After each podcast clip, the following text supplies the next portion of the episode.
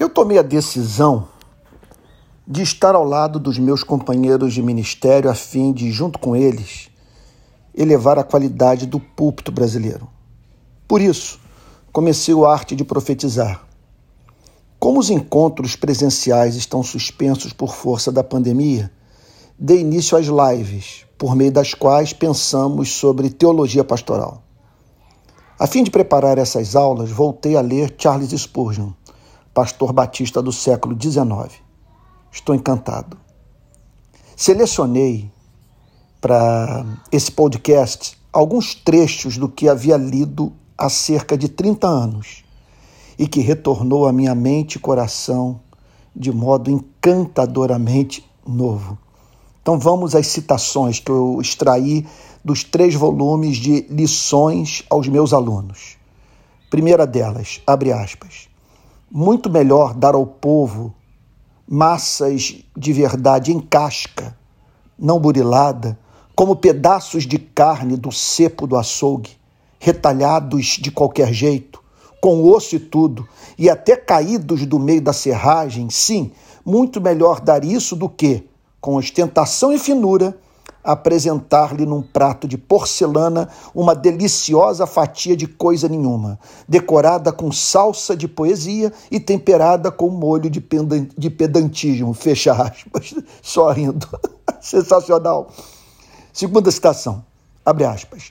Os grandes problemas do sublapsarianismo e do supralapsarianismo os mordazes debates sobre a filiação eterna, a zelosa discussão concernente à dupla procedência e os esquemas pré e pós-milenários, por mais importantes que alguns possam julgá-los, são praticamente sem interesse para aquela piedosa viúva com sete filhos para sustentar com a sua agulha, que tem muito maior necessidade de ouvir da benignidade do Deus da providência do que desses mistérios profundos. Se vocês lhe pregarem sobre a fidelidade de Deus a seu povo, ela ficará animada e se sentirá ajudada na batalha da vida. Mas as questões difíceis a deixarão perplexa ou a farão dormir. Fecha aspas. Terceira citação, essa aqui é bem breve. Abre aspas. Permitam-me lembrar-lhes, está falando para pastores, que vocês não cuidam de uma loja a qual os fregueses podem vir e fazer seus pedidos. Fecha aspas. Não é fato que muitas vezes o púlpito é pautado pelos bancos e que muitas vezes cede aos bancos, porque o pastor não quer esvaziar a igreja é, pelo simples fato de saber que parte é, da sua mensagem é profundamente antipopular. Quarta citação. Abre aspas. A nossa vida na íntegra deve ser tal que acrescente peso às nossas palavras, de sorte que nos anos de maturidade sejamos capazes de brandir a invencível eloquência de um caráter mantido através de muito tempo e possamos obter não somente a atenção, mas também a afetuosa veneração do nosso rebanho. Se com as nossas orações, lágrimas e labutas o nosso povo se tornar espiritualmente sadio, não precisaremos ter medo de perder a sua atenção. Fecha aspas. Quinta citação. Abre aspas.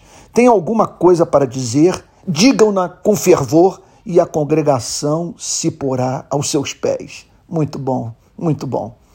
Sexta citação. Abre aspas. Devemos fazer que o povo sinta que tem interesse naquilo que lhe estamos falando. Este é, de fato, um ponto extremamente essencial porque ninguém dorme enquanto espera ouvir algo que lhe convém. Tenho ouvido falar de algumas coisas muito estranhas, mas nunca ouvi dizer que uma pessoa dormiu enquanto se lia um testamento no qual esperava uma herança. Nem ouvi dizer que algum prisioneiro dormiu enquanto o juiz estava fazendo o sumário para a sentença e sua vida estava em perigo.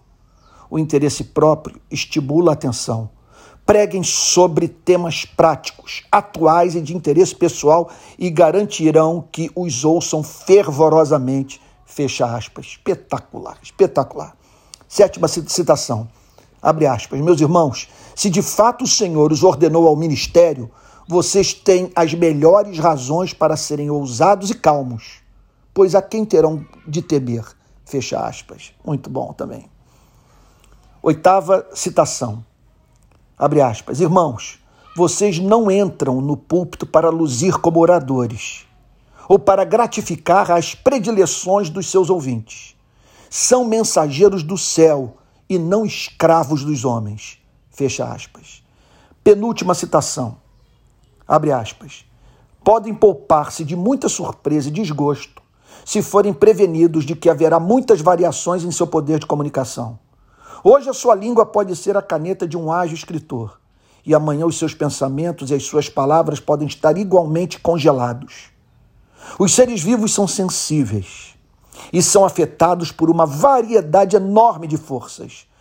Só sobre coisas puramente mecânicas se podem fazer cálculos com absoluta certeza. Não estranhe, irmãos, se frequentemente acharem que fracassaram. Nem se admirem se finalmente evidenciar-se que nessas ocasiões obtiveram o melhor sucesso, fecha aspas. Como que eu já vivi isso no meu ministério de você descer do púlpito arrasado, desencorajado, frustrado, decepcionado consigo mesmo, para depois saber que aquela mensagem que lhe trouxe tanta tristeza abençoa é, de uma forma incomum a vida de alguém. Última citação, abre aspas.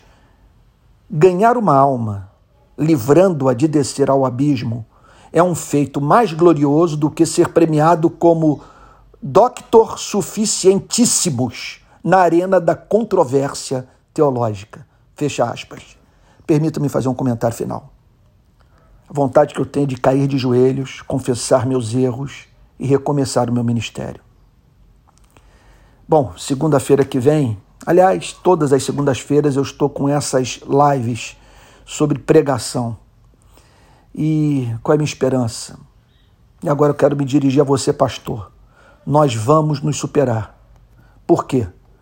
porque cremos no Espírito Santo.